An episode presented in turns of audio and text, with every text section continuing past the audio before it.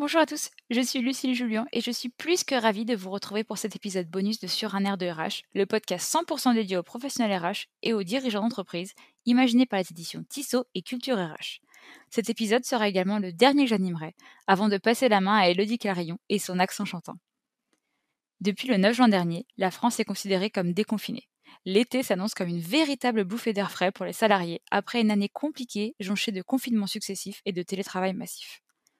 Depuis la fin du dernier confinement, de nombreuses entreprises sont prêtes à ouvrir de nouveau leurs portes pour accueillir leurs collaborateurs. Et si ces derniers étaient heureux de la réouverture des terrasses, ils sont beaucoup moins nombreux à se réjouir d'un potentiel retour à la normale au niveau professionnel. Meilleur équilibre vie pro-vie perso, moins de temps de trajet, meilleure concentration, moins de risques sanitaires, les salariés se sont pour la plupart habitués au télétravail et voient ainsi une formidable opportunité d'améliorer leur qualité de vie au travail.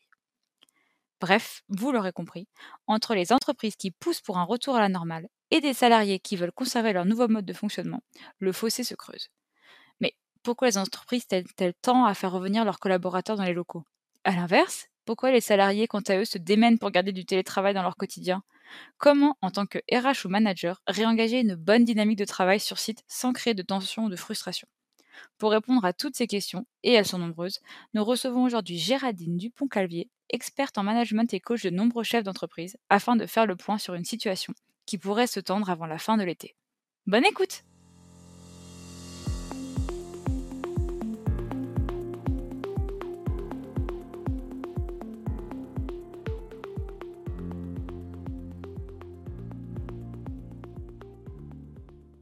Bonjour Géraldine, merci d'avoir accepté notre invitation.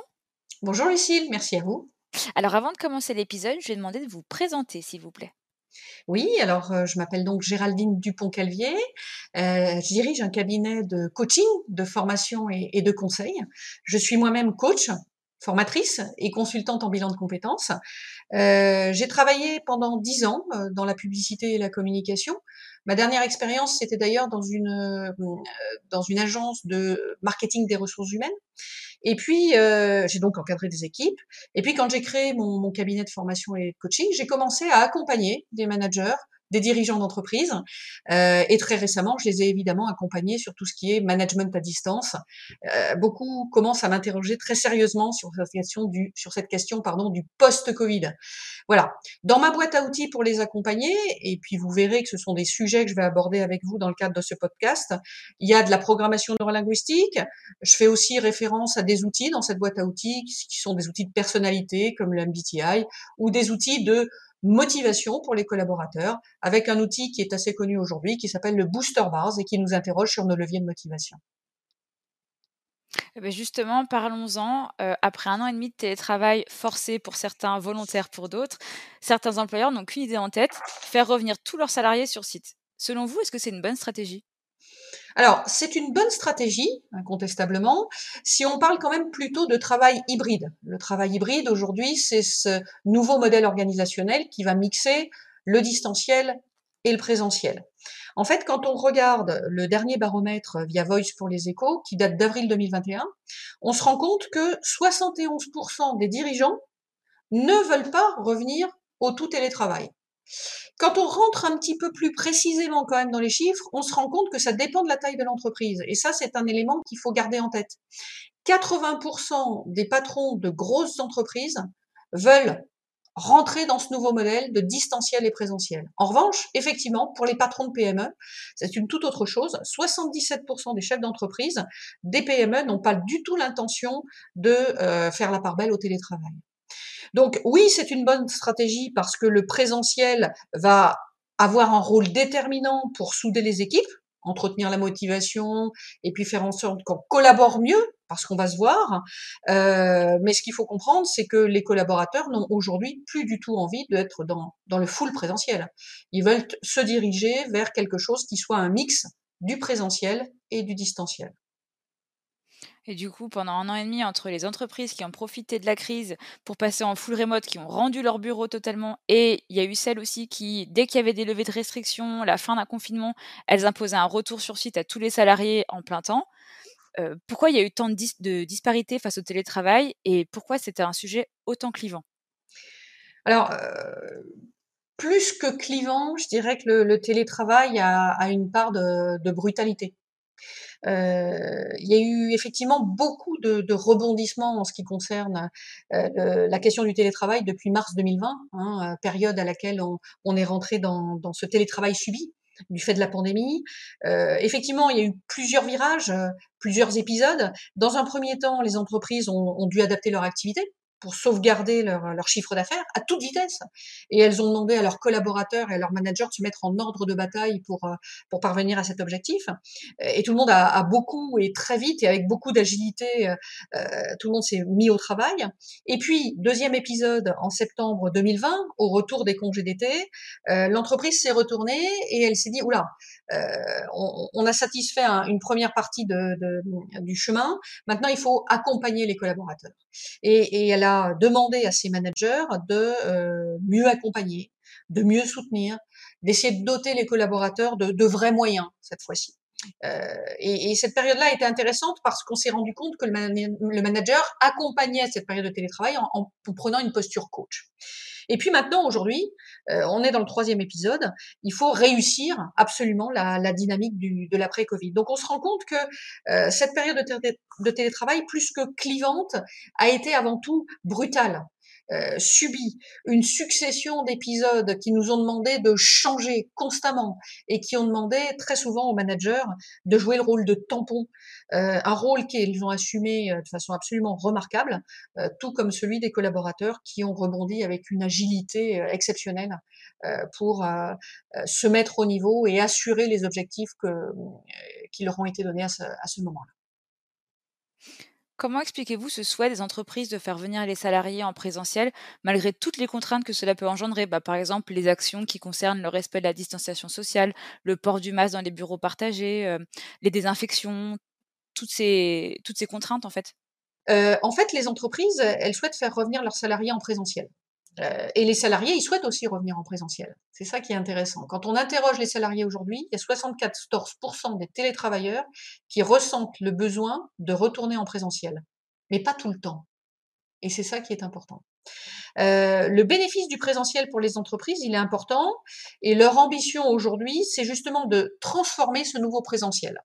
Euh, le présentiel d'hier ne sera pas le présentiel d'aujourd'hui et euh, ce qu'elles doivent offrir aujourd'hui à leurs collaborateurs, c'est un lieu d'apprentissage. Le présentiel, ça va devenir un lieu d'apprentissage.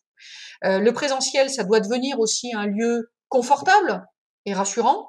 ça doit devenir aussi un lieu d'interaction et de partage.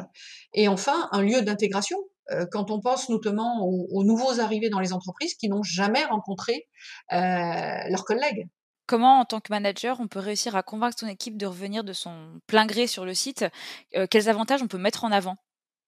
C'est difficile en effet, en tant que manager, de réussir à convaincre les collaborateurs. c'est un nouveau challenge pour eux qui se présente. Ils ont eu de nombreux challenges à, à, remporter d'ailleurs depuis euh, mai 2020, depuis le début de cette pandémie. Euh, d'ailleurs, les managers et les dirigeants que j'accompagne aujourd'hui évoquent souvent ce, sujet du post-pandémie comme étant pour eux un challenge important. Euh, les avantages sont ceux qu'on a précédemment évoqués. Euh, le présentiel va devenir un lieu d'apprentissage c'est clair. Euh, quand on regarde le, l'attitude des télétravailleurs aujourd'hui, on se rend compte que les jeunes télétravailleurs, ceux qui font partie de la génération Z, autrement dit les 18-24 ans, sont ceux qui ont le moins apprécié cette période de télétravail. Pourquoi? Parce qu'ils ont eu le sentiment d'être inefficaces pendant cette période de télétravail.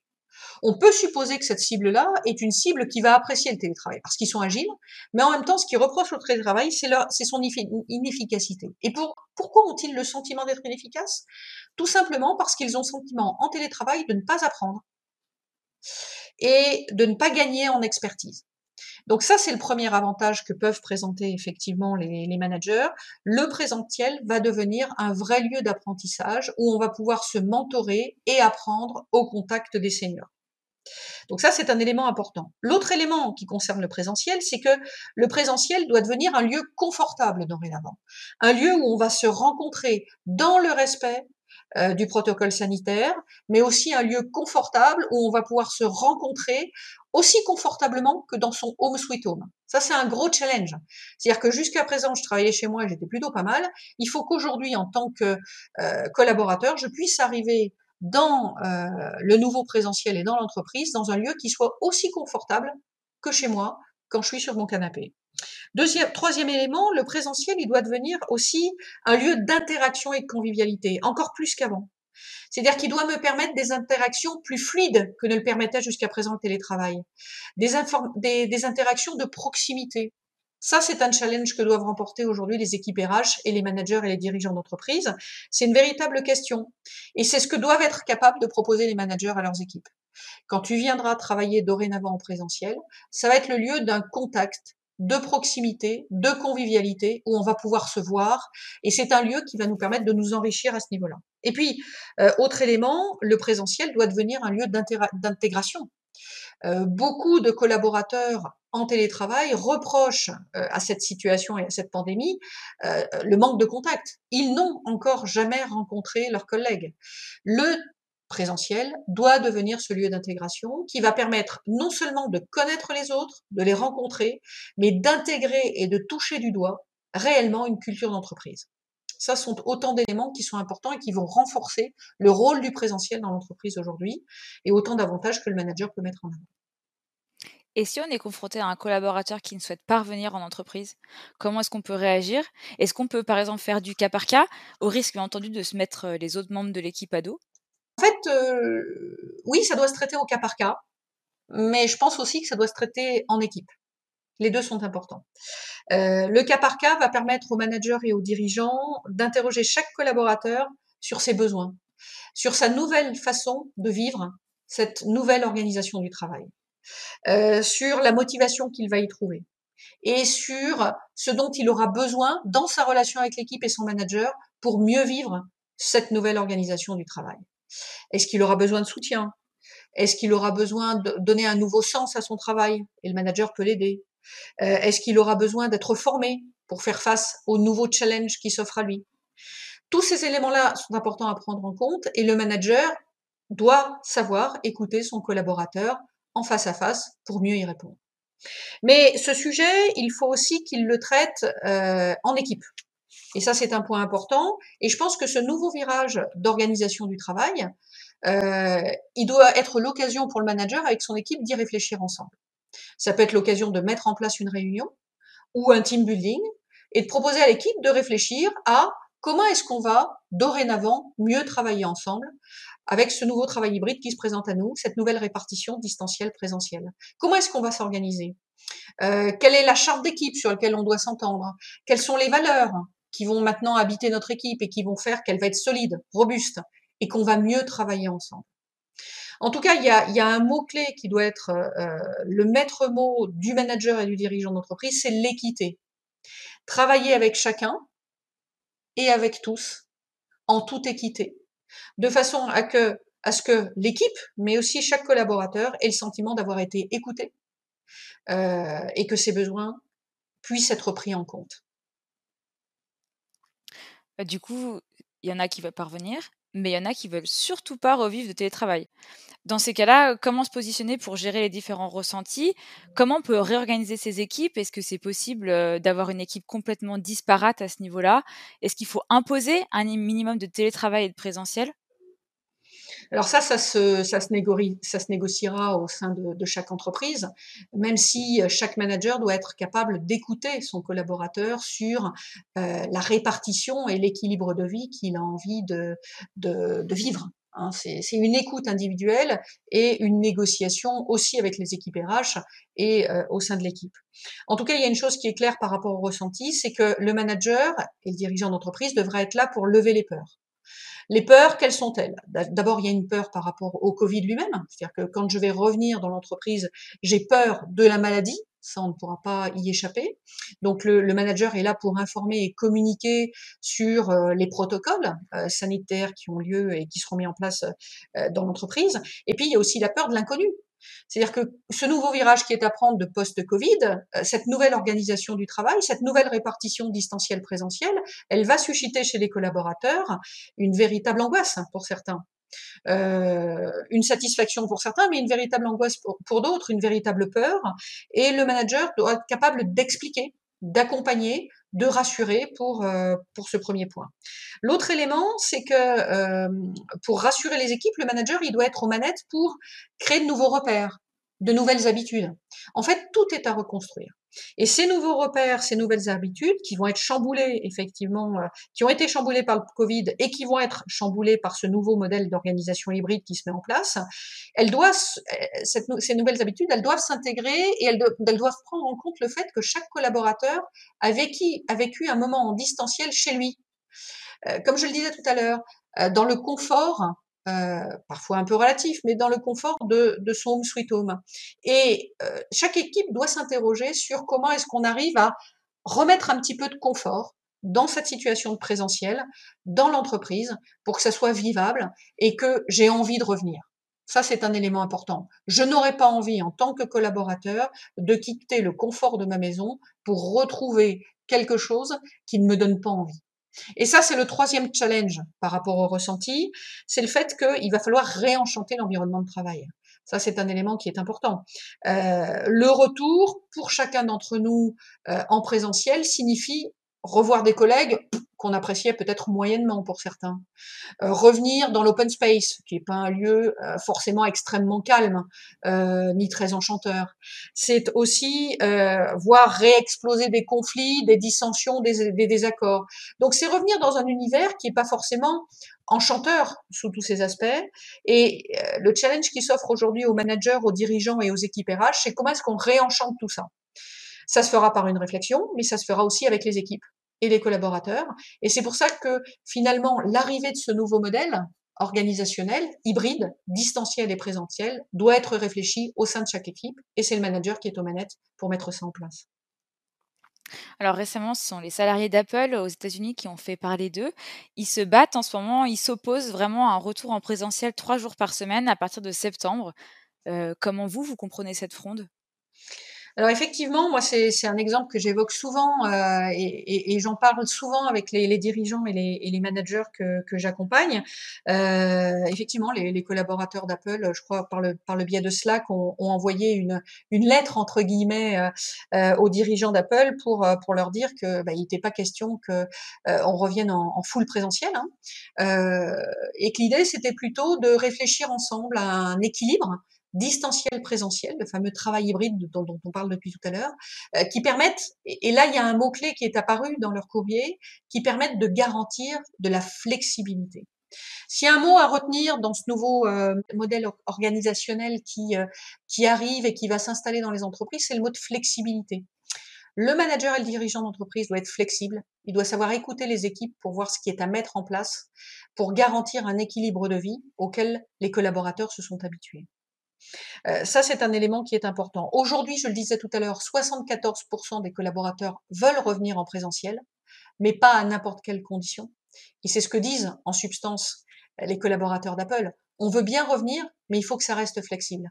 Et quand on regarde les chiffres, on se rend compte aujourd'hui que c'est du 50-50.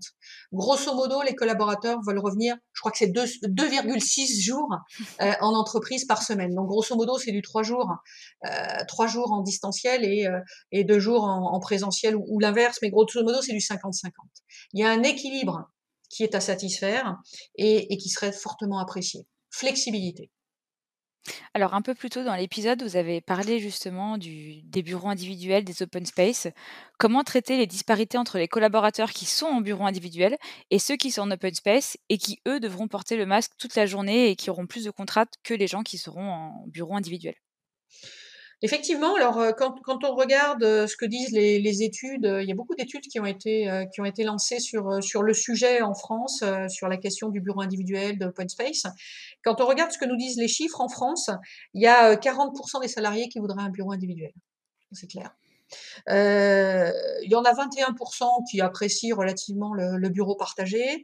Il y en a 12% qui apprécient l'open space. C'est pas beaucoup C'est pas beaucoup. Or, aujourd'hui, on est essentiellement sur des bureaux qui sont organisés en, open space. Cette question-là, elle s'adresse aux équipes RH hein, qui sont en charge de, de ces dossiers-là.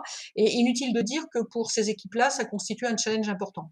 Quand on dit réenchanter l'univers euh, professionnel, euh, c'est s'interroger sur la meilleure façon d'offrir aujourd'hui aux collaborateurs des locaux qui vont faire en sorte que ce nouveau présentiel qui se dessine soit réellement un lieu de convivialité, mais aussi un lieu d'apprentissage. Ça, c'est un élément qui est important. Comment est-ce qu'on apprend aujourd'hui en présentiel dans ces bureaux?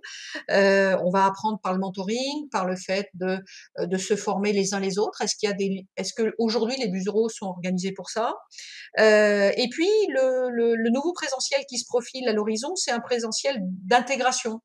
Comment est-ce que ce présentiel peut devenir plus confortable pour intégrer de nouveaux arrivés? Euh, et faire en sorte qu'ils s'imprègnent très rapidement de la culture d'entreprise.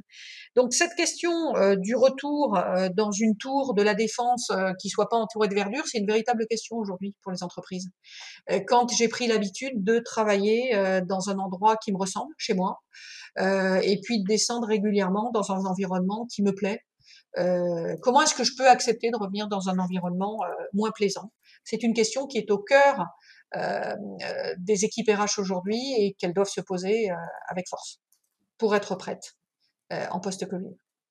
Du coup, on arrive à la question à un million. Entre les personnes qui sont faites vacciner et celles qui ne le souhaitent pas, parce qu'il y en a, quelle doit être la posture managériale à adopter afin d'éviter un conflit? Alors, l'entreprise, que l'on soit en situation de post-Covid ou pas, euh, ça, a toujours été et ça va rester euh, un lieu de convergence, euh, d'innovation, mais aussi un lieu de conflit. clairement, sur le sujet des vaccins, il y aura des conflits parce que les gens ont peur et que la peur peut gérer du conflit, du désaccord, voire de l'agressivité. Euh, la posture du chef d'entreprise, la posture du manager, elle va être centrale dans cette dynamique post-Covid, euh, et notamment en matière de gestion de, conflits. Et euh, quelle est-elle? Alors, à mon sens, il y, a, il y, a, plusieurs éléments qui vont faire que la posture managériale va être suffisamment robuste pour pouvoir lever les dissensions, les désaccords, voire les conflits. La première des choses, c'est que le manager, il va devoir être absolument présent encore plus qu'il ne l'a été pendant la période de pandémie. En post-Covid, il va être absolument présent, à l'écoute, avec une bienveillance totale et absolue et un sens de l'équité exacerbé. Il doit être capable d'écouter tout le monde avec bienveillance et d'être sur tous les fronts. Ça, ça va faire appel à sa grande flexibilité, déjà largement euh, sollicitée en période de pandémie, mais qui va l'être encore davantage en période de post-Covid. La deuxième chose qu'il va devoir savoir faire encore mieux, c'est informer. Il va devoir informer, répéter, devenir un hyper communicant sur la, question des, mesures sanitaires. Et un de ses rôles, ça va être le garant, hein, ça va être le garant de ces règles à respecter. C'est quelqu'un qui va devoir, donc on l'a compris, écouter, accompagner, soutenir. Euh, on va faire appel à lui probablement sur sa capacité à écouter les émotions, à gérer les siennes, euh, à être capable d'être à l'écoute des ressentis pour pouvoir rappeler les règles, on l'a dit, mais aussi lever les doutes, lever les peurs, lever les angoisses par de l'explication, de l'accompagnement et de l'écoute. C'est aussi quelqu'un qui va être capable, dans sa posture, d'engager résolument une réflexion d'équipe pour anticiper ces conflits. En interrogeant son équipe, en mettant en place des petits team building ou ne serait-ce qu'une simple réunion euh, qui fera office de catharsis, où chacun pourra s'exprimer, sur ses angoisses, ses appréhensions en retour post-Covid, il va pouvoir faire émerger des solutions d'équipe. Il va pouvoir faire s'exprimer chacun et lever déjà et anticiper considérablement euh, le retour euh, en présentiel et les conflits qui peuvent se jouer à ce moment-là. Et puis surtout, euh, il va devoir plus encore qu'en période de, de, distanciel, renforcer son rôle de pilote, cadrer l'action, euh, rassurer, donner du sens, euh, donner avoir des objectifs. Et, en étant finalement dans ce cadre, euh, dans cette capacité à piloter, il va devenir rassurant. il va assurer cette période de transition, il donnera envie d'être suivi.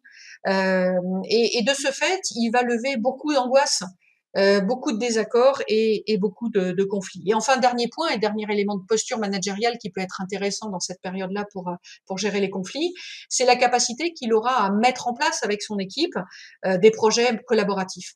Et, et si, si, si j'ai quelque chose à, à conseiller aux, aux, managers et aux dirigeants qui, qui nous écoutent aujourd'hui, c'est de, de réfléchir avec l'équipe à l'ensemble des projets collaboratifs qu'il peut, qu'il peut d'ores et déjà mettre en place euh, pour euh, renforcer les liens, souder et, de fait euh, anticiper considérablement les désaccords et les conflits qui peuvent se faire jour. Et enfin, dernier point, il faudra qu'il reste flexible, agile.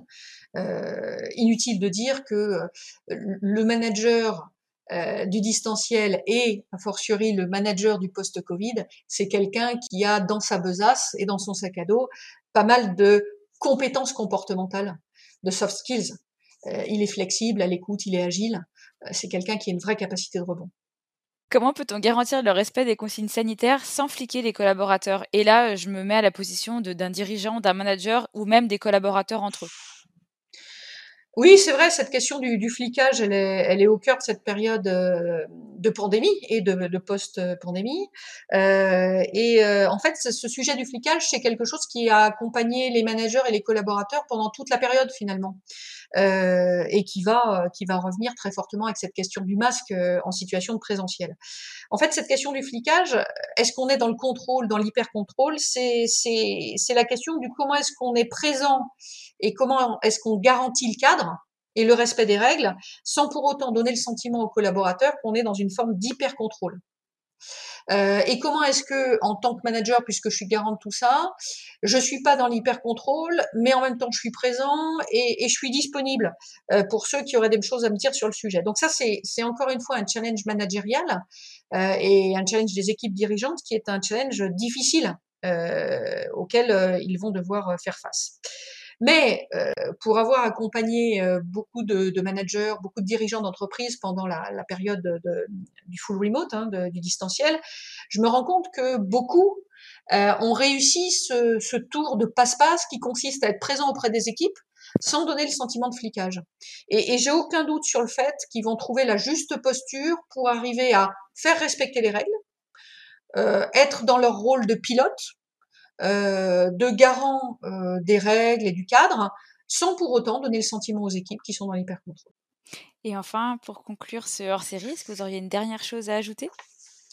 Moi, je dirais simplement que cette période de, de, pandémie a permis aux managers, aux dirigeants, aux équipes RH que j'ai euh, largement accompagnées pendant cette période de pandémie, et évidemment à l'ensemble des collaborateurs, hein, de gagner en agilité, en flexibilité et en savoir-être. Moi, je suis sidérée de ce que j'ai pu observer, euh, cette capacité qu'ont eu finalement tous les collaborateurs de l'entreprise. Qu'est-ce que de l'entreprise, quelle que soit leur fonction et leur rôle, à rebondir euh, avec agilité pour atteindre leurs objectifs. Donc ça, c'est c'est quelque chose que, que je trouve euh, remarquable. Euh, je trouve que tout le monde a appris très vite. Euh, tout le monde a fait preuve d'une vraie capacité de, de, rebond, je le disais, remarquable. Et, et je suis sûre, et j'ai aucun doute là-dessus, que ce nouveau modèle organisationnel hybride et distanciel qui se présente à nous euh, dans, dans les prochaines semaines va être un challenge que finalement les équipes euh, managériales et les collaborateurs vont relever sans trop de difficultés. Merci beaucoup Géraldine. Merci à vous. J'espère vous dire à bientôt. À bientôt. Merci Lucille. Merci.